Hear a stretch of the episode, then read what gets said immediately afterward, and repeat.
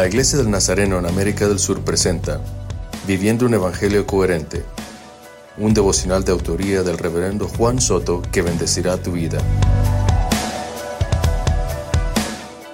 Santiago capítulo 1 verso 10 nos habla del rico y de la condición de permanecer humillados delante de Dios. Ayer estuvimos hablando del valor de la humildad, de la pobreza y de la escasez y de la verdadera riqueza que tenemos quienes hemos confiado en Dios. Pero el texto de hoy nos habla de la reorientación de valores y de principios de quienes tienen riquezas y llaman a Dios con todo su corazón.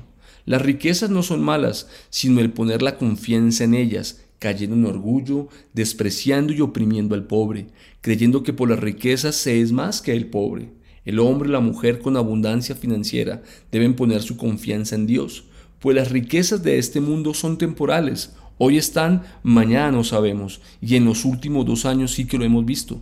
Un hombre con recursos financieros que ha puesto su confianza en Dios sirve al Señor con sus riquezas, sirve a su prójimo con sus recursos y reconoce que su mayor riqueza es el Señor y la salvación que solo Jesús puede otorgar. Señor, ayúdanos hoy a mantenernos firmes en la fe, líbranos de la codicia y de la avaricia, que nuestra confianza esté siempre en ti y que podamos servirte a ti y a nuestro prójimo a través de nuestros recursos financieros.